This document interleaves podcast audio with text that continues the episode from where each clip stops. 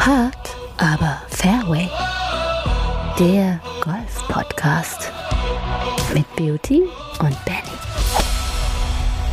Und schon wieder ist Dienstag, wie die Zeit verfliegt, wenn man sich amüsiert. Und äh, bei mir begrüße ich hier im Podcast, wie jeden Dienstag, den lieben Beauty. Hallo Beauty. Äh, hallo Benny. Ah, da Neue Woche, räkelt er neues sich Glück. auf der Couch. Ja. Ah, wird Zeit, dass wir gesund werden.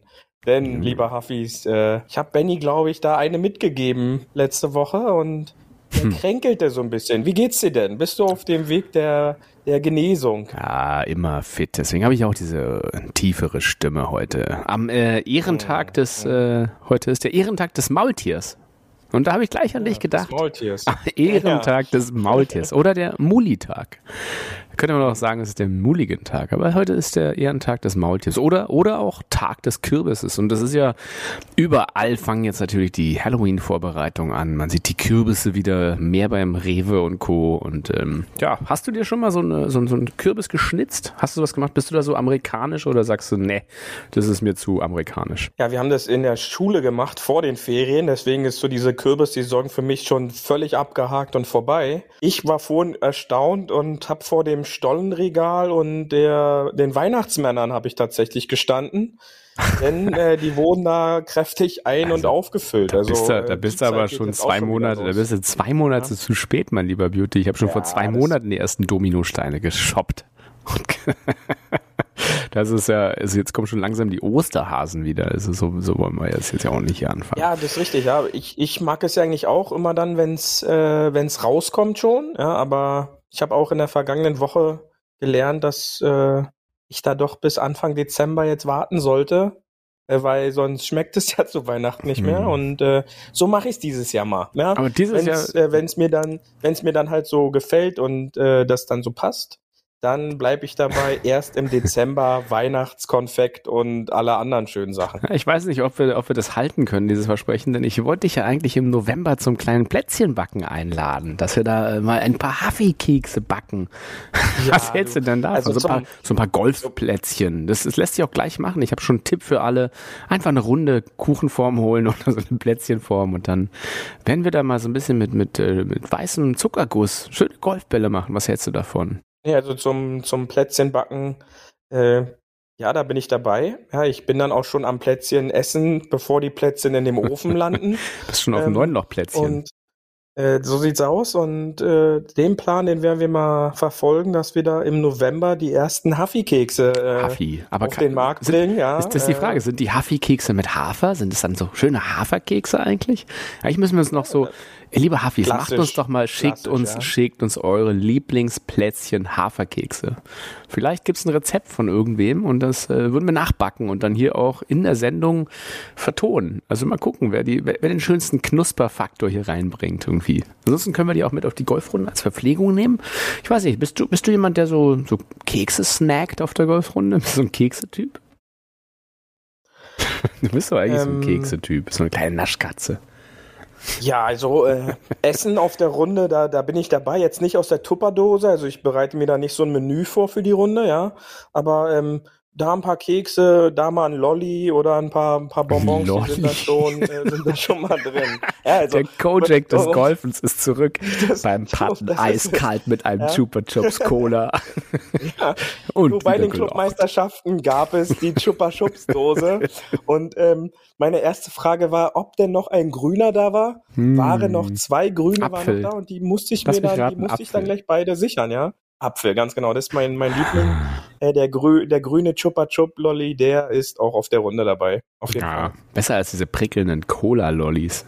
Ach, ich weiß nicht. Ich glaube, ich bin aus dem Cola-Lolli-Alter raus. Ich bin dann eher doch bei den Keksen schön zu einem Cappuccino dazu. Oh, am liebsten so ein Neunloch oder vorm Starten, so ein schöner warmer Kaffee und ein Keks. Das ist doch, das ist doch was Feines, oder? Wie wär's? Ja, ähm, das, das ist gut. Ähm, jetzt ist ja auch die Jahreszeit wieder. Ich habe mir jetzt die letzten ähm, Runden bei dem Wetter, wo ich dann spielen konnte, habe ich mir dann halt auch einen Tee gemacht. Ja, und dann schön auf der Runde, äh, weißt du ja selbst, so ein, so ein schöner warmer Tee, jetzt nicht mit Schuss, ja, da bist du ja dann eher dafür zu haben, ähm, aber dann ohne Schuss, so ähm, aus der Thermoskanne, das ist schon dann was Feines, ja. Ja, hart aber Fairway, eure Freizeitunterhaltung ist wieder für euch da und mit genau. einem unserer Kritiker äh, zu sagen, das ist doch wunderschöne Zeitverschwendung, dieses Format. Kommt doch mit rüber an den Abschlag. Am Abschlag. Ja, du kennst das ja, wenn man äh, losspielen möchte, da gibt's ja eine gute Wahl, wer soll anfangen. Und natürlich kann man da sagen, der mit dem niedrigen Handicap fängt an, der bessere fängt an oder man sagt, ach, Ready Golf, spiel du doch los. Äh, wie, wie knobelst du denn am liebsten aus, wer anfängt, Beauty? Ja, Ready Golf ist, wer fertig ist, darf abschlagen. Die meisten, warum auch immer, bestehen ja immer noch darauf, dass am ersten Abschlag so der, die Handicap-Reihenfolge eingehalten wird. Aber so, so, so ein klassischer T-Wurf, äh, der kann ja da halt einfach dann auch mal ja.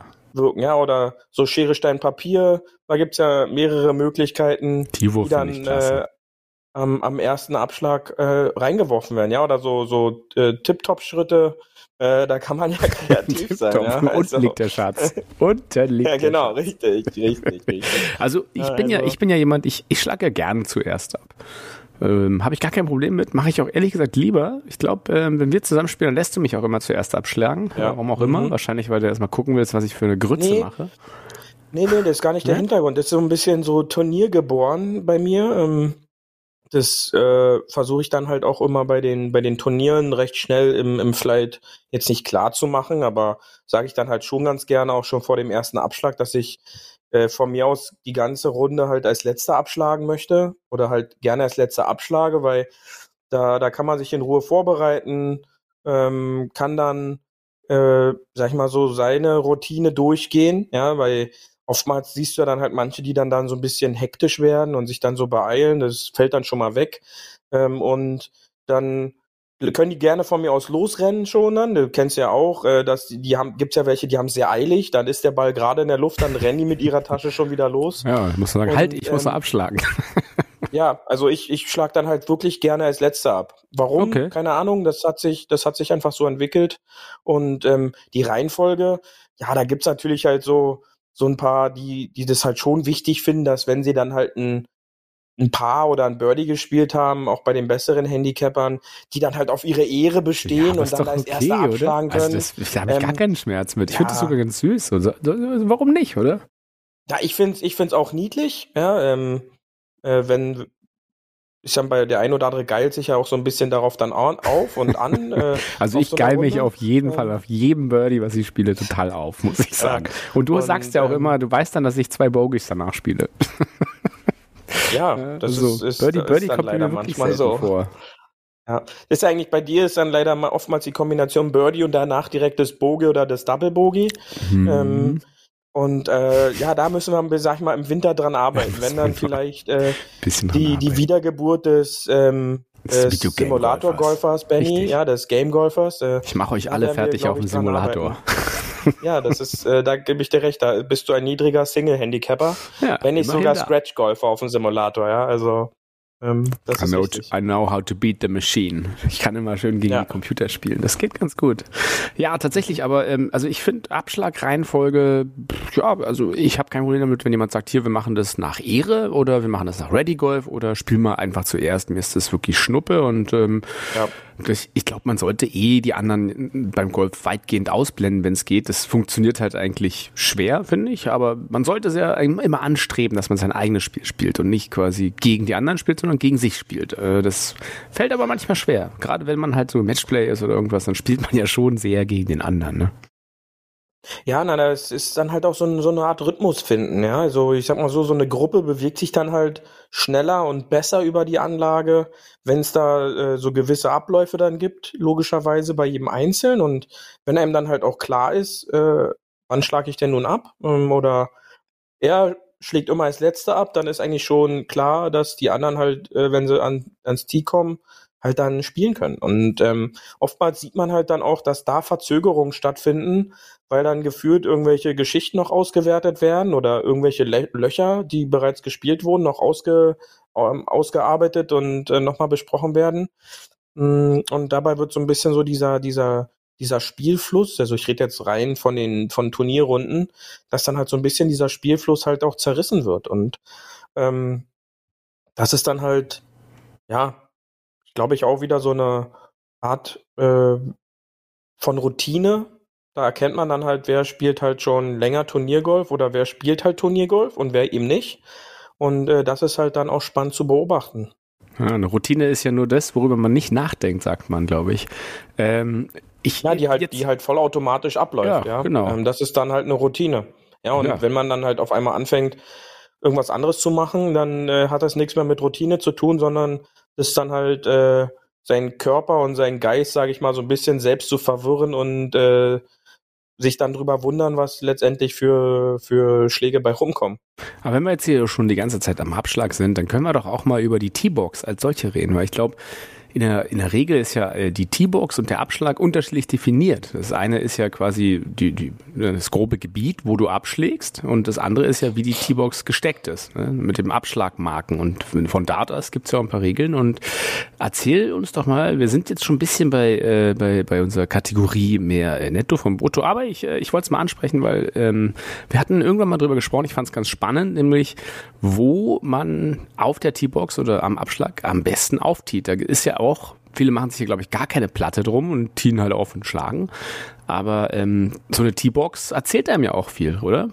Ja, man, da muss man aber halt wirklich unterscheiden, ähm, auch welche Qualität von T-Box wir jetzt haben. Ja, da gibt es halt auch große Unterschiede, ähm, wo zum Beispiel T-Boxen gesteckt sind, die halt sehr breit sind, also die quasi dir die Möglichkeit geben, auch die, die Seiten zu wählen. Ja, ähm, wichtig dabei ist halt auch der Shape der Spielbahn. Wie ist die Spielbahn aufgebaut? Ähm, haben wir ein Dogleg äh, nach links oder haben wir ein Dogleg nach rechts oder haben wir bestimmte Hindernisse in der linken oder rechten Seite? Das kann dann schon ähm, Einfluss haben auf den Abschlag-Shape, der der der von dem Designer quasi dort, sag ich mal, so ein bisschen vorgegeben ist, ja, also wie man halt diese Spielbahn dann zu spielen hat. Ähm, das kann man aber dann halt dann hauptsächlich nur umsetzen, wenn halt die T-Boxen großzügig gesteckt sind. Was, was meine ich jetzt mit großzügig gesteckt? Da reden wir halt über eine T-Box-Breite, die halt so zwischen ja, sieben bis zehn Meter sich jetzt ausdehnt oder vielleicht sogar noch größer. Ist halt immer darauf angelegt, wie groß so ein Abschlagsbereich ausgemäht oder angebaut wurde. Ähm, leider erkennt man halt oft ähm, in den Clubs, dass irgendwelche Greenkeeper dann halt nach den Pflegemaßnahmen diese T-Boxen da einfach wieder reinstecken oder halt irgendwie wieder nur unbedacht hinlegen oder halt einfach nur reinwerfen. Mit wenig, wenig ähm, Gedanken was, hinter, ne? Also mit gar keinem, also nicht mit wenig, sondern mit halt gar keinen Gedanken ähm, weil sie halt nicht selber Golf spielen. Das kommt halt auch noch dazu, dass in den wenigsten Fällen Greenkeeper gleichzeitig selber noch Golfspieler sind. Weil, äh, wir wissen es ja selbst, in deiner Freizeit bist du ja dann seltener auf deinem Arbeitsplatz und äh, wenn du äh, die ganze Woche auf dem, auf dem, in dem Golfclub äh, Rasen mähst, beziehungsweise dich um, um alles kümmerst, dann willst du dann deine Freizeit nicht zwingend da auch noch verbringen, ja, dann, dann machst du irgendwas anderes und demnach sind die wenigsten Greenkeeper interessanterweise in Deutschland halt irgendwelche Landschaftsbauer, die dann halt in ihrer Freizeit jetzt nicht zwingend Golf spielen. Und die flacken dann halt einfach die Hölzer da wieder rein oder wie auch immer diese Abschlagsmarkierungen sind und denken gar nicht drüber nach, was das eventuell für einen Einfluss auf das, das Spiel hat. Ja, denn ja, das hat, das hat ja viele, es hat ja auch viele Einflüsse, allein wenn die schräg oder hat, schief zur, zur Bahn gesteckt sind. Genau, ja, das sind dann so die Punkte. Äh, sag ich mal, so ein bisschen kategorisiert. Äh, die Ausrichtung der T-Box, wo zeigen eventuell T-Marker hin, ja, weil oftmals sind es ja irgendwelche Vierecke oder oder oder oder oder irgendwelche ich hab schon Stahl Stahlgolfbälle habe ich schon gesehen. Ja, die, die dann halt dir sag ich mal schon optisch eine gewisse Richtung vorgeben, ja, und wenn diese optische Ausrichtung meinetwegen in irgendwelche Waldgebiete oder halt äh, Nachbarspielbahn oder sonst irgendwas halt schon zeigen, lässt sich halt äh, der ein oder andere oder der meiste davon schon, sag ich mal, optisch einfach so ein bisschen beeinflussen. Ja. Hinzu kommt dann halt auch noch, dass äh, so ein T-Marker dann halt einfach zu schmal gesteckt ist. Ja, da reden wir dann halt über so T-Bereiche, die sind dann so zwischen drei und fünf Meter. Und dann ist halt so die Positionierung des T, äh, der, des T-Shots beim Aufziehen relativ schwer ähm, zu variieren. Ja? Denn äh, im Grunde sagt man, tee ich auf der rechten Seite aus, äh, auf. Ähm, als, als Rechtsspieler bevorzuge ich dann quasi so, so ein bisschen auch direkt schon den, den Fade, also oder den, den, den Slice. Ja, denn durch meine Kurve öffne ich mir dann dadurch den meisten Raum. Ja, denn oftmals ziele ich dann dort von dort auf die linke Spielfeldseite und öffne mir damit die komplette rechte Spielseite, wo im Grunde der Slice für den besseren Spieler, wenn er es dann halt so sagen will, der Fade, dann hin, sich hinbewegt. Ja, ähm, wenn ich jetzt den Draw spielen möchte, dann äh, ziehe ich dann dahergehend dann auf der komplett linken Seite aus. Denn auch dort, der Ball bewegt sich ja dann für den Rechtshandspieler von der rechten zur linken Seite. Ähm, und dadurch habe ich dann den größten möglichen Weg, den Ball von rechts nach innen auf die linke Seite reinzuspielen. Und so kann ich dann halt schon erkennen, okay, ähm, nicht nur ist es ein guter Spieler, ja, nein, vielleicht, ähm, aber was ich halt daran erkenne, ist, ähm, macht dieser Spieler sich Gedanken grundlegend über den, über diese Spielbahn? Oder tiet er jetzt einfach nur auf und, und haut dann einfach blind drauf zu und hofft dann, dass, dass der Ball irgendwo im Spiel Geht ist, weil er denkt, dass er halt einen geraden Ball spielt. Ganz genau, ja. Und ähm, da, da sieht man halt die wenigsten Spieler oder wenigsten Amateure sich darüber Gedanken zu machen, ja.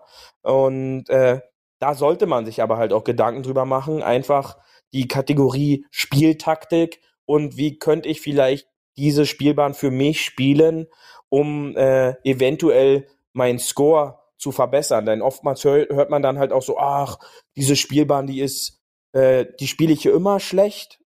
Woran könnte das liegen, habe ich dann halt noch nie gehört, sondern grundlegend halt einfach immer nur dann, ja, hier spiele ich eigentlich nie gut.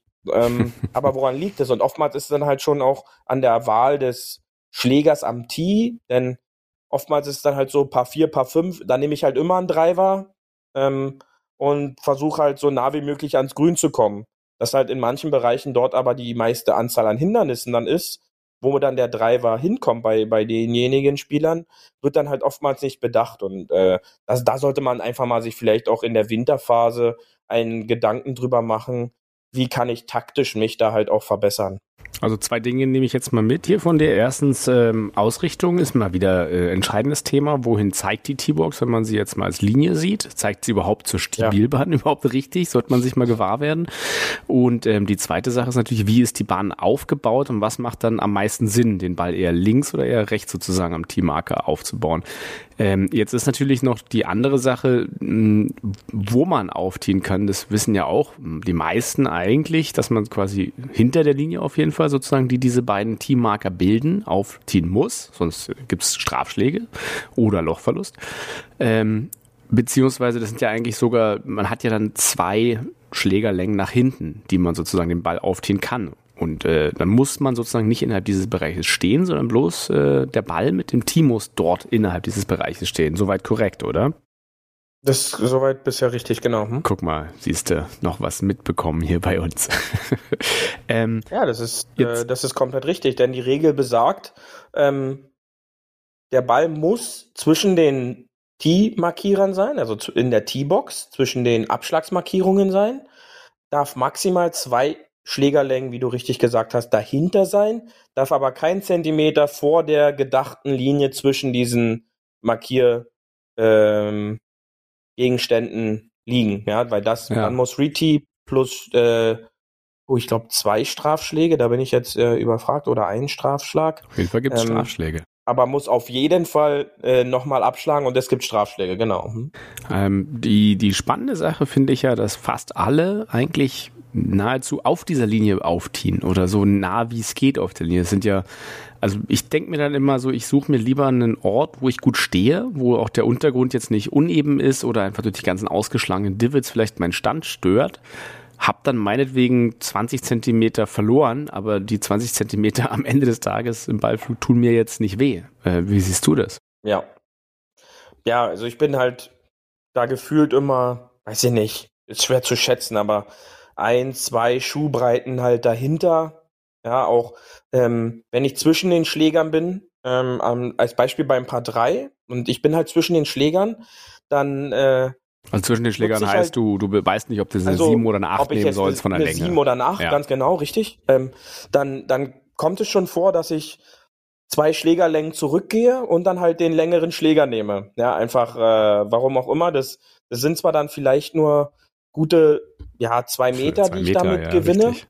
Ja, aber äh, gibt Vom mir halt dann so das Gefühl, ähm, ich, ich, ich habe ein bisschen mehr Platz. Ja, und da können zwei Meter dann halt schon entscheidend sein. Ähm, und ja, also da gibt's halt in manchen Turnieren äh, unter, also bei diesen typischen Herrenrunden, da denke ich mir auch so, warum ziehst du jetzt wirklich komplett auf der Linie auf ähm, und äh, ist dann quasi ein, ein, Strafschlag. Da diskutiert man jetzt nicht, weil da geht's ja im Grunde um die goldene Ananas, aber äh, die Regel, Regeln sind ja eigentlich da, um eingehalten zu werden. Ja, und äh, warum jetzt einfach da zu spielen, so nah nach vorne zu gehen, dann sollte man eigentlich immer optisch deutlich dahinter oder klar dahinter sein, weil es könnte ja dann doch sein, dass so ein kleinkarierter daherkommt und dann halt der Meinung ist, äh, jetzt hier den Regelpapst zu spielen. Und äh, da muss man halt wirklich aufpassen. Aber wie gesagt, ist eine Regel und äh, bei Turniergolf sollte man sich dann an diese Regel schon äh, halten. Ich hatte hm. da auch äh, schon persönlich in einem Turnier interessante Diskussionen. ja. Ähm, ja, da weil ich dann halt gesagt habe, ich so sei mir nicht böse, aber dein Ball ist vor der Linie. Dann wollte er da diskutieren, habe ich gesagt, ich so, ey, dann habe ich zu seinem Caddy geguckt und habe gesagt, ich so, hier, guck. Und dann meint er so, ja, du bist davor. Und dann diskutiert er noch mit ihm. Und äh, dann habe ich bloß gesagt, ich so, ey, ich wollte es dir bloß sagen, äh, ich bin ein Zähler, ich notiere mir das. und äh, dann muss das halt äh, danach geklärt werden. Aber das sind dann halt die Regeln. Ja, und äh, ich hätte es halt danach sagen können. Finde ich, ist dann halt so ein, so ein, so ein Assi-Move. Ähm, ich sag dann sowas lieber halt davor, weil es dann halt einfach nur, sag ich mal, so ein bisschen Fair Play. Ja, und äh, gehört sich dann halt einfach, meiner Meinung nach. Ja, aber für mich, für mich ist ja dieser gute Stand äh, das A und O, wenn ich halt irgendwie, ich habe das halt, für mich ist, wenn ich das auftiere und ich fühle mich irgendwie nicht gut auf diesem Untergrund, dann ziehe ich lieber woanders nochmal auf. Das nervt zwar vielleicht einige, aber irgendwie, das ist, ich finde nichts Schlimmeres als an den Ball gehen, dann den Ball hauen. Und ich habe schon ganz viele, die dann gesagt haben, oh, aber als ich, ich habe mich schon so schlecht gefühlt. Sag ich, ja, aber warum hast du ja, ihn dann geschlagen? Ja. Dann, also dann zieh doch nochmal neu auf. Das zwingt dich doch keiner jetzt hier rumzuhetzen. Also jetzt nichts gegen irgendwie Leute, die fünf Minuten Probeschwünge machen. Da, das, da reden wir ja gar nicht drüber. Aber einfach so dieses so, man, man sieht ja teilweise, dass die Leute so unsicher am Ball stehen, wo ich, und danach kommt ein schlechter Schlag und dann sagen sie, ja, ich habe mich irgendwie unsicher eh schon gefühlt. Ja, hat man gesehen, aber dann stell dich doch nochmal neu hin, mach deine Routine nochmal, such dir einen neuen Spot, wo du dich gut fühlst. Also, weil darum geht's doch beim Golf, dass man auf dieser kleinen Ebene, wo man steht, sich gut fühlt, um einen guten Schlag machen zu können. Ja, richtig, denn äh, ich sag dann halt auch immer für mich selbst, ähm, ich nutze halt jetzt nochmal die 20, 30 Sekunden, ja, die sind dann immer noch weniger als die nächsten drei Minuten, die ich dann irgendwie meinen Ball finden muss, ja, und äh, ja, genau. Das, äh, da, ja, das ist ja dann, sag ich mal, so das A und O, ja, denn äh, der, der Ball muss ins Spiel. Äh, wir hatten ja dann auch äh, darüber interessante Gespräche auch mit dem Ronald letztens, als wir wieder äh, zusammen auf dem Platz waren. Ähm, denn der Ball muss im Spiel sein. Und äh, wie du schon richtig gesagt hast, das Unwohlsein sorgt ja dann oftmals schon für den schlechten Schlag, weil man dann halt indirekt sich schon einredet, dass jetzt ein schlechter Schlag kommt. Und dann Psychologie ist ja da genau. interessant, genau. dann folgt doch meistens ein schlechter so Schlag. Self-fulfilling Prophecy. Es passiert dann einfach ja, genau richtig. das. Ja. Und deswegen, also ich habe auch Leute, die sich von irgendwelchen Geräuschen gestört fühlen und dann abschlagen, sagen, also ich habe jetzt nur über diesen Typen, der da vorbeigefahren ist, gehupt hat, nachgedacht. Ja gut, dann stelle ich halt nochmal neu an und atme durch und dann mach's nochmal, oder? Also halt, aber da die Routine zu unterbrechen, und ich glaube, das fand ich auch ganz spannend, dass äh, Tiger Woods äh, wurde er früh gedrillt von seinem Vater Vater tatsächlich, dass er halt mitten mhm. im Schwung halt anhalten kann und auch stoppen kann, wenn er irgendwie ein schlechtes Gefühl hat. Da wurde reingerufen oder Sachen geworfen und da musste er halt die Bewegung abrupt abstoppen und neu anfangen. Und einfach das Lernen, dass wenn ein was stört, einfach kurz Stopp zu machen, Setup neu, wirklich diese Ruhe wiederfinden und dann erst zu schlagen. Und das, äh, das, das finde ich eigentlich eine, eine spannende Geschichte. Sicherlich, da wird halt immer viel drüber auch äh, geredet und ähm, auch gesagt, wie, wie beeindruckend das ist ist es in der Tat, äh, aber in den meisten Fällen siehst du halt einfach, dass die Geräusche schon deutlich früher sind und äh, ich persönlich der Meinung bin, dass das dann halt auch künstlich gesteuerte Schwünge sind. Also die dann halt ausgeholt werden mit dem Wissen, dass er gleich anhält. Ja. ja ähm, um das dann halt noch so ein bisschen dramatischer aussehen zu lassen. ähm, denn äh, da, da gibt es ja halt auch so eine Best-of-Video äh, bei YouTube. Ähm, da, da hört man das, dass der quasi steht, dann, dann die Geräusche schon sind, er dann startet und dann noch abbremst. Ja, so und ja. Äh, da, da finde ich dann halt manchmal schon, klar, da gibt es auch Beispiele, die sind sehr beeindruckend, aber auch viele, wo, wo die Geräuschkulisse vorher ist und er dann halt wie ich zeig's jetzt noch mal und äh, so kommt's halt so ein bisschen rüber. Ja, und okay. äh, dann, dann hält der es halt an. Ja. Dann äh, noch zur T-Box. Also was, ähm, ich glaube, das machen die meisten richtig, aber an der T-Box wird ja zur Abwechslung mal nicht das Divot zurückgelegt, was man rausschlägt, und eigentlich verbietet sich auch, das äh, kann man jetzt mal diskutieren, Beauty, dass man auf der T-Box noch Probeschwünge mit der T-Box macht, mit Interaktion der T-Box, äh, dass man möglichst wenig Gras raushaut. Ich glaube sogar, dass wenn du in, in äh, zum Beispiel St. Andrews eine Tea-Time hast und dort einen Probeschwung auf der T-Box machst, wirst ja. du sofort des Platzes verwiesen. Auch wie habe ich mal als Story Gut. gehört. Ja, das habe ich auch gehört. Nur äh, ich so habe da noch nicht Legend, gespielt. Äh, ja, das, äh, ich weiß es nicht. Ja, äh, du weißt ja, steht nicht auf meiner Golf-Bucket-List. So, ist, dir, ist dir zu touristisch oder warum eigentlich nicht? Ja, ich finde den Platz hässlich, aber das ist halt wieder eine, eine, ja. eine optische Sache. Ja, so und äh, auch wenn es Home of Golf ist, es, es, interessiert mich dann halt gar nicht. Äh, können sie mir halt alle was irgendwas erzählen. Ja, du musst ähm, ja nicht, du musst ja nicht. Mir, mir, aber diese, diese Geschichte, ähm, die, die habe ich auch gehört, dass dann halt manche da angeblich eine Startset hatten, auf dem ersten Abschlag einen Probeschwung gemacht haben und dann direkt gehen durften. Weiß ich nicht. ähm, ja. Und ähm, vielleicht einfach, weil ja, die ihren Schwung gesehen haben, gesagt, oh, du spielst besser nicht hier. das, das, das kann natürlich sein. sein. ja. Also das, das kann auch sein, ja. Ist ähm, ja für, für, Golf ja, ist ja aber, mittlerweile äh, Golf zum, ist ja mittlerweile ein Breitensport. Das heißt, man spielt ja auch richtig. in die Breite. Mhm. Ha. ja, das ist richtig. Aber ähm, um auf deine um auf den Punkt zurückzukommen, ja. Probeschwung auf der T-Box, ja, sollte man unterlassen. Also die kann man ja auch genauso gut neben der T-Box machen. Ja, ähm, einfach aus dem Grund, dass dieses Grünbereich oder dass der Grünbereich vor allem äh, bei den Paar 3s ähm, ja sehr beansprucht ist. Denn wie gesagt, dort haben wir dann im Grunde äh, die höchste Frequenz auf dem geringsten Platz äh, auf den auf den Golflöchern. ja, denn da müssen sie alle hin. Ja, ist dann egal welches Handicap und welcher Spieler. Ähm, da müssen, da müssen alle hin in diesen oftmals nur zweimal vier, fünf Metern. Ja, und dann, wenn dann so im Sommer einfach mal drüber nachdenken, weiß ich nicht, da kommen dann äh, 30 Flights den Tag über äh, ausgebucht, dann äh, an so einem, in so einem Herrenturnier. Dann, dann kommen da schon äh, einige oder knapp 100 Spieler zusammen, die dann in diesem Bereich in den Boden hacken ähm, und, und da ist dann halt recht schnell der, diese Grünfläche dann auch abgearbert. Ja, ja da kann man auch, da kann man doch mal zum roten Tier einfach gehen, von da aus abschlagen. Da gibt es nämlich nicht so viele Divots, habe ich gesehen. Das ja.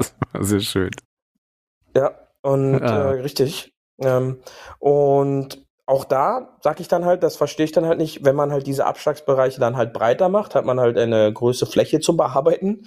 Ähm, und daher keine Probeschwünge, ja, und dann äh, sieht man halt oftmals in dem ein oder anderen Club dann halt so eine Art kleine Sandkästen dort gleich zu stehen, um halt diese Divots dann halt gleich auszubessern. Ja, gibt's auch nicht überall. Hatten wir noch mal mit Sand und Samen, ja, richtig. richtig. Ich erinnere mich. Genau.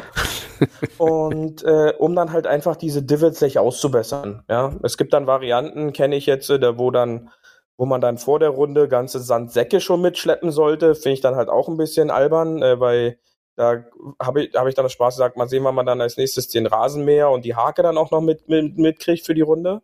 Ähm, aber, aber, aber, aber ja, Beauty, äh, ich habe historische Aufnahmen noch gesehen, äh, wirklich von, von, von den eher, ja, Early, Early 30s, und 1900 irgendwas. Da sind die alle mit ihrem kleinen Trolley losgegangen und da war der Eimer und die Schippe auch immer dabei zum, zur Platzpflege. Also das ist auch ein bisschen Richtig. Spirit of the Game. Ich finde das gar nicht so doof, muss ich sagen. Vor allem, wenn man einen Push-Trolley hat oder irgendwas zum, zum Ziehen. Ich glaube, Leute mit Carryback würde ich das nicht andichten, aber ähm, vom Prinzip her, eigentlich ist ja für ja, alle, dann, würde es ja, würde es ja was dann, bringen. Dann fangen sie wieder alle an, Taschen zu tragen, richtig? ähm, aber ja, sollen sie. Die, die Thematik hatten wir auch schon. Äh, die wenigsten wissen, wie man haken soll im Bunker. Äh, dann wissen wahrscheinlich auch die wenigsten, wie viel Sand da halt reingehört, ja, wenn ja. dann halt irgendwelche ja, Hügel dann gebaut werden. Dann spielst du nachher äh, doch äh, aus dem Bunker raus, den T-Shirt. Ja, das ist es. Also, das ist dann halt, äh, das sollten die Leute machen, die davon Ahnung haben und äh, jetzt dann nicht der, der Laie dann anfangen, da noch äh, den Sand ähm, auf den Fairways oder so zu verteilen. Okay, also wir haben äh, äh nochmal kurz besprochen, Divots nicht zurücklegen auf den T-Boxen, damit der Stand des genau. nächsten sozusagen nicht beeinflusst wird und äh, vor allem, dass wenn ja auf dem Divid aufgetiet wird und es dann doof fliegt, das könnte den Ballflug beeinflussen. Ähm, ich habe dich jetzt schon ganz oft gesehen, dass du sehr, sehr nah an der T-Box auftiest, äh, an, an diesen Markern und dann sehr weit außerhalb der T-Box stehst. Und da denke ich mir immer so, ah, das ist, ist es nicht sehr gefährlich oder irgendwas, aber du, du spielst da solide dein Ding mal runter, dir scheint das total egal sein, dass da noch so ein Marker dann zwischen Ball und Schläger ist bei dir. Also es ist nicht so ganz so nah, aber das ist schon, äh, also mir wäre das zu nah. Ja, also ist dann halt so ein bisschen so ähm, aus dem Nähkästchen plaudern, was man, ja. was man ja so, was man ja so nicht machen sollte, aber ich nutze es halt so ein bisschen als optische Referenz halt auch. ähm, was man halt nicht offiziell sagen darf, aber ist ja auch kein halt offizieller Podcast zum ja? Glück. Ja, Nein, die die Huffis, die die die wissen ja dann halt auch, ja, die, die nehmen das ja dann mit. Ähm, aber das kann man dann halt schon als optische Referenz machen. Ballposition im Stand zum Beispiel, äh, in welchem Bereich liegt jetzt optisch mein Ball, was dann halt auch Einfluss haben kann auf den Ballflug und äh, das nutze ich dann halt dort, ja. Und äh, warum nicht die Sachen nutzen, äh, wenn die halt dann so einem angeboten werden, ja. Ah, so ein bisschen. Aber für dich auch wenn die T-Box halt einfach de, ähm, so gesteckt ist und der, ähm, der Kurs quasi so angelegt ist, dass man halt möglichst weit links aufziehen soll, dann probierst du auch möglichst weit links aufzubauen. Ja, ja genau. Also ähm, die Huffis, die, äh, die halt jetzt erst seit kurzem vielleicht dazu gestoßen sind. Also ich bin ein Rechtshandspieler und ähm, bevorzuge halt grundsätzlich den, den Draw als, als Ballflug. Ja, und äh, da bevorzugt sich dann halt für mich persönlich oft die linke T-Box-Seite, um dann halt so die Spielbahn für mich zu öffnen und dann mit dem Draw in die Spielbahn reinzuspielen. Und das ist halt oft der Grund, warum ich möglichst weit links auftiere, um dann halt meinen Draw in die Spielbahn reinzuspielen. Ja. Weil dein Schlagmuster ist quasi von der, von der von Zielausrichtung, genau, von rechts nach links. Und wenn, ähm, deswegen zielst du auch möglichst links sozusagen rauf, weil deine ganzen Schläge eher nach rechts von dieser äh, Ziellinie gehen, richtig? Ähm, ja, aber das war jetzt, sag ich mal, so ein bisschen falsch. Meine, meine, meine Targetline von dieser linken T-Box-Seite ist tendenziell Mitte Spielbahn, ja, um dann halt wenn der Draw kommt, ich dann Mitte spielbar bin, überdrawt er halt so ein bisschen, bin ich halt linke Fairway-Seite und wenn halt ein gerader Push oder so ein Straight Push halt nur kommt, dann bin ich halt maximal im rechten Semiraff. Ja, so das ist dann halt so meine strategische Herangehensweise an die an an, an meinen Tee-Shot. Äh, wenn ich aber halt einmal gezielt links rechts, also als Slice spielen will, ziele ich quasi spiegelverkehrt, tee ich rechts auf, ziele wieder in die Mitte, also leicht links. Wenn der Slice kommt, bin ich Mitte Bahn. Über Slice, der bin ich rechte Spielbahnseite. Habe ich einen geraden Ballflug, bin ich maximal links im Semiraff. Ja. Also nicht nur Know Your Misses, sondern auch Play Your Misses so ein bisschen, ja. Genau. Und Playing Your Misses ist auch ganz wichtig, ja, weil man muss das ja dann noch organisieren können. Ja, ja, ja das stimmt. Ähm, Aber für, für äh, wer da, wer da äh, sich da mal was genauer drunter vorstellen möchte, wir werden in den Tagen, werden wir da einen Post auf unser Instagram-Seite mal vorbereiten. Da werden wir dieses Szenario auch nochmal kurz ja, visuell darstellen, ja, was, äh, wie wir das gerade quasi gemeint haben. Da könnt ihr Huffis dann gerne auch mal gucken und vielleicht eure Meinung oder euren Lieblingsshape vom Tee mal uns äh, in den Kommentaren einfach drunter dalassen. Ansonsten Beauty, äh, was, was ist dir noch bei der, bei der, beim Aufziehen und der T-Box allgemein aufgefallen, so an Fehlern oder an lustigen Begebenheiten? Was, was, was fällt dir da am häufigsten auf?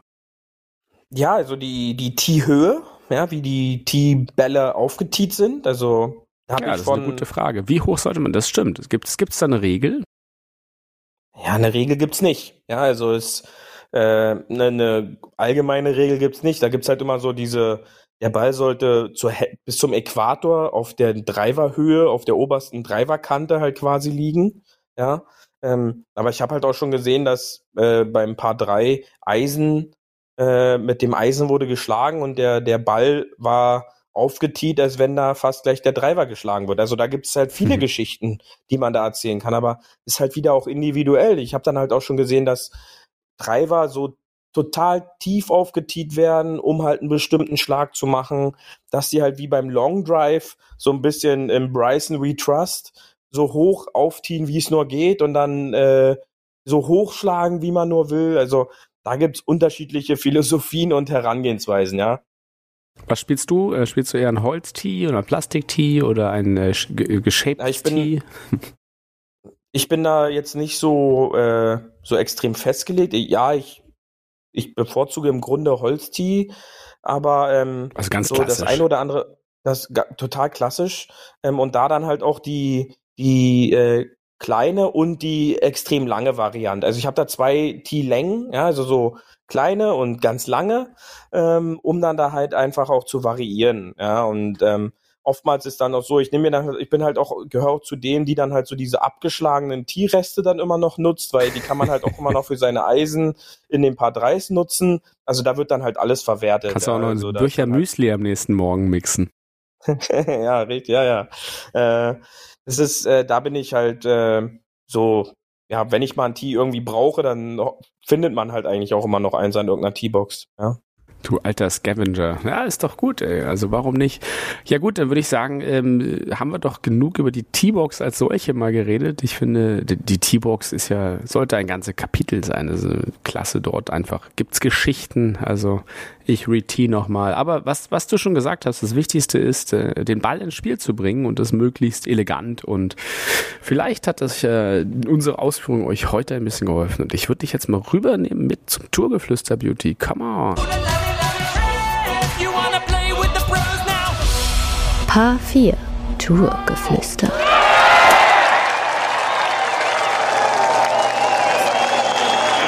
Win number 42 for Bernhard Langer.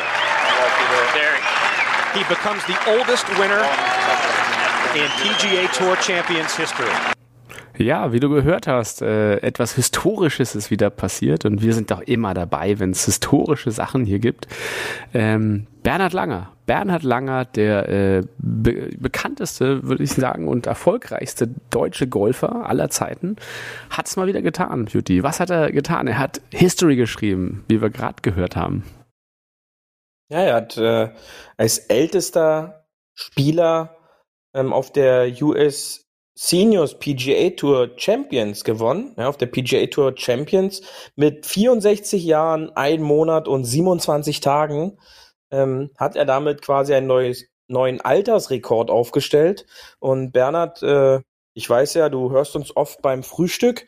Ähm, auf, die, auf diesem Wege auch nochmal Glückwunsch von uns. Ja, lieben ähm, Gruß an Bernhard fand, hier. Bernhard Langer, genau, großer, fand, großer Fan. Fand, fantastisch äh, wieder gemacht und ähm, ja, ich habe heute noch eine schöne, ein schönes Bild äh, gesehen. Äh, Wenn es in Richtung ähm, Charles Schwab Finals geht, ja, dann packt der Bernhard in den, in, weiß man ja, dann packt er immer sein absolutes A-Game aus und äh, will natürlich dieses Jahr wieder ähm, einmal äh, diesen Titel holen. Ja, und ja. Äh, er scheint im richtigen Moment wieder in Form zu kommen und im Gegensatz zu den äh, jüngeren äh, Spielern auf der European Tour schafft er es halt in der Finalrunde unter Paar zu spielen und das bringt äh, dann halt oft auch mal noch einen, einen Sieg bei. Ja. ja. Ich habe ihn ja, äh, als er heute Morgen beim Frühstück ist, wusstest du nicht, äh, habe ich ihm kurz getextet. Äh, er, ist ja, er ist ja, lebt ja dauerhaft in Amerika, von daher hat er mir natürlich auf äh, Englisch zurückgeschrieben ähm, und hat mir kurz was eingesprochen. Ich, ich spiele es mal hier für alle ab. Yeah, it's very special because when you get to my age, you never know if you're going to win again. You know, it's as simple as that. And so uh, hopefully this won't be the last one. But uh, you know, if it is, it was very special, and uh, to, to have been become the oldest so far to win out here, uh, it's not easy. You know, that doesn't matter what you do, it's not easy. And there've been a lot of great players before me, from Nicholas to Palmer to Snead to Trevino, and on and on you go. And so I've been very blessed and fortunate to have gotten this far. Ja, äh, danke Bernhard nochmal für deine Sprachnachricht. Äh, ja, was er sagt tatsächlich ist, äh, wenn man in seinem Alter ist, und er ist jetzt ja schon 64 Jahre alt, dann weiß man halt nie, ob es das letzte Mal ist, dass man quasi mit so einer großen Konkurrenz, und das ist ja alles ab 50-Jährige, ähm, dass man da einfach mal sich durchsetzt und behauptet. Das ist ja nicht normal. Aber er ist natürlich auch fit wie ein Turnschuh, hat man ja auch beim Corona-Lockdown gesehen. Der hat da immer seine Sportvideos gepostet und irgendwie, hey, komm, bleibt fit mit Bernhard. Ähm, also der ist in, in Amerika so ein Superstar und hier so gar nicht. Haben wir mal mit dem ähm, mit einem Kollegen auch gesprochen drüber, aber das ist halt eigentlich ein Phänomen, warum der Mann hier nicht so gefeiert wird wie ein der Sportler, der er eigentlich ist. Und äh, das ist für mich das einzig Tragische an Bernhard Langer. Alles andere ist einfach herausragend. Seine Karriere ist herausragend, seine Leistung ist herausragend und die krönt er jetzt natürlich auch wieder mit äh, ja mit einer Championship mehr. Ja, und das Beeindruckende ist, ähm, da kann ich mich äh, nur anschließen, was du gesagt hast, wen er da halt hinter sich lässt. Ja, also der, der spielt dann da Wochenende für Wochenende gegen teilweise 13, 14 Jahre Jüngere. Ja, und jetzt reden wir in einem Altersbereich über 50, wo dann halt, sag ich mal, so fünf Jahre äh, schon einiges ausmachen. Ja, äh, der ein oder andere Haffi von uns äh, weiß da bestimmt das selber, äh, wie es sich anfühlt. Also nur mal, nur mal um es so ein bisschen zum Vergleich zu bringen, das wäre, als wenn ich gegen Beauty gewinnen würde. Ja, das, äh, das ist korrekt. Ja, äh, hast du ja das letzte Mal. Ja. Äh, äh, und das ist halt beeindruckend, wenn man einfach sich dieses, dieses Leaderboard anguckt, wen er da wieder hinter sich gelassen hat. Ernie Els als Beispiel, Jim Furyk, Darren Clark, ähm, wen haben wir hier noch alle? Ein Goosen, ein Jay Haas, ein Alex Shaker, der geteilter 16. geworden ist. Und ähm, das sind all die, was wir letztens schon besprochen haben. Äh, Mike Weir, Phil Mickelson hat selber mitgespielt, ähm, wurde diesmal geteilter 47. Also sein Winning Streak auf der Champions Tour ist quasi damit so ein bisschen erstmal. es, ist halt, es, es heißt ja auch gekommen. nicht nur, weil Mickelson da ist, dass er jetzt immer gewinnt. Ne? Also man hat Richtig, ja nicht immer sein ja. A-Game, das haben Und wir auch schon besprochen. Und das ist dann halt schon beeindruckend, die Namen, die dort aufziehen und äh, dass Bernhard Langer es immer wieder schafft, in seinem Alter da noch als Sieger am Ende rauszukommen, ist äh, herausragend. Ja, und das war vielleicht so ein bisschen überspitzt gesagt, aber er macht das halt das, was die ganzen anderen Jungs auf der European Tour in den letzten Jahren halt leider nicht schaffen, auch in der Finalrunde zu performen. Ja, ähm, ja richtig. Und aber da ist auch seine das gesamte Erfahrung dabei. Ähm, muss ja man gut, aber die anderen haben ja auch die Erfahrung. Ist ja nicht so, dass ja. da jetzt äh, Hinz und Kunz, die jetzt quasi das zweite oder dritte Jahr auf der, auf, der, auf der Tour spielen, sondern da sind ja all die Spieler, die seit teilweise wahrscheinlich 45 Jahren, 50 Jahren nichts anderes machen als Golf spielen. Ja, und äh, die, die haben alle auf der PGA Tour gewonnen, die haben alle einen Sack voll Erfahrung und äh, Bernhard schafft es einfach, ähm, auch gegen Spieler, ähm, wie ein Mickelson, ich muss ihn halt wieder nennen, wo der Mickelson wahrscheinlich noch sein neuner Eisen nimmt, wo dann der Bernhard schon über sein Hybrid teilweise nachdenkt bei bestimmten Situationen oder dann halt ein Sechser oder Fünfer Eisen braucht, wenn er denn sowas überhaupt in der Tasche hat. Ja, und das ist halt eine, eine Leistung, wo jeder Einzelne halt auch von lernen kann. Ja, wie ein Bernhard Langer über den Platz zum Beispiel geht, strategisch. Oh, da gibt's, da gibt's wirklich äh, klasse, klasse Videos auch von ihm. Ähm, ich glaube, allein um vorbereitet sein, das ist halt echt, der Mann ist halt echt organisiert, da kommt der Deutsche ganz in ihm durch. Und ähm, das hatte ich mir, glaube ich, relativ vor langer Zeit mal angeschaut wie er halt sagt, wie wichtig es ist, eine gute Routine und eine gute Vorbereitung zu haben und dass er halt nicht mit irgendwelchen Schuhen hinkommt, sondern weiß, wie das Wetter sein wird und dementsprechend ausgerüstet sein wird, dass es für ihn das A und O ist. Und das fand ich halt damals schon wirklich sehr äh, überragend, einfach wie organisiert und systematisch er auch an Golf einfach rangeht und ja, wie viel Arbeit er auch reinsteckt. Also neben, das, neben dem ganzen Training, der ist ja wirklich seit, äh, seit x Jahren ständig am Spielen, immer da und äh, sieht irgendwie immer gleich aus. Also wird ein bisschen älter, aber ja. ich glaube, das ist, der ist so ein, so ein Chuck Norris des Golfens so ein bisschen für mich, der Bernhard Langer. Richtig, richtig. Also, äh, klasse, klasse Mann. Äh, weiter so. Wir hoffen, er stellt noch weitere Rekorde auf. Es gibt, glaube ich, noch einen Rekord. Wenn er zweimal mehr gewinnt, dann hätte er auch den eingestellt, als äh, mit den meisten Wins sogar. Nicht nur der älteste. Und ähm, ansonsten auf der, auf der PGA Tour ähm, gab es ja auch wieder was. Korrekt. Äh, Matsuyama hat das äh, Heimspiel der Soso Championship äh, gewonnen mit fünf Schlägen Vorsprung, ähm, recht deutlich sogar, und ähm, hat damit seinen siebten Tourerfolg äh, schon gesammelt. Ja, na, seit dem Masters äh, der nächste Sieg äh, für Matsuyama und war natürlich viel äh, umjubelt, da ähm, vor heimischer Kulisse dass da natürlich immer was Besonderes ist, wenn die PGA Tour schon zu Gast ist bei diesem Einladungsturnier, dass er dann halt auch diesen, sag ich mal, es war der Wunsch, alle haben es gehofft. Das heißt, er hatte diesen Druck auf den Schultern und ähm, er hat geliefert und letztendlich überzeugend und überragend die Finalrunde ähm, nach Hause gebracht und das Ganze sogar mit zwei Igel auf der Runde ähm, eingetütet. Ja. Ja, und ein, ein weiterer Deutscher hat äh, zumindest auf der European Tour beim, bei der Mallorca Golf Open ein bisschen was geschafft. Und zwar, das ist der Matti Schmid, den wir ja auch schon öfter erwähnt haben, der, der junge Deutsche, der dieses Jahr das erste Mal quasi Profi ist.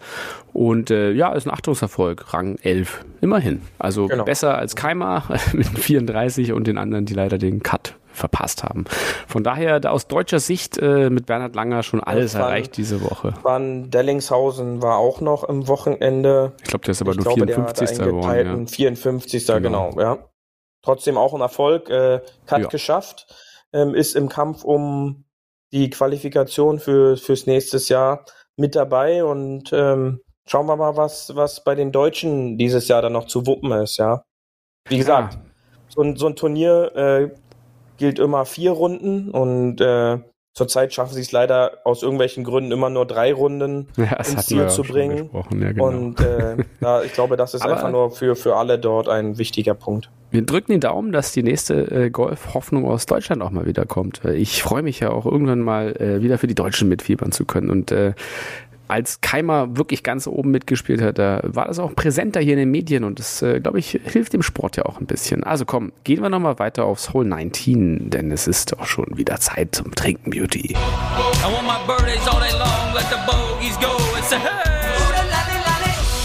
Hole 19 auf der Terrasse.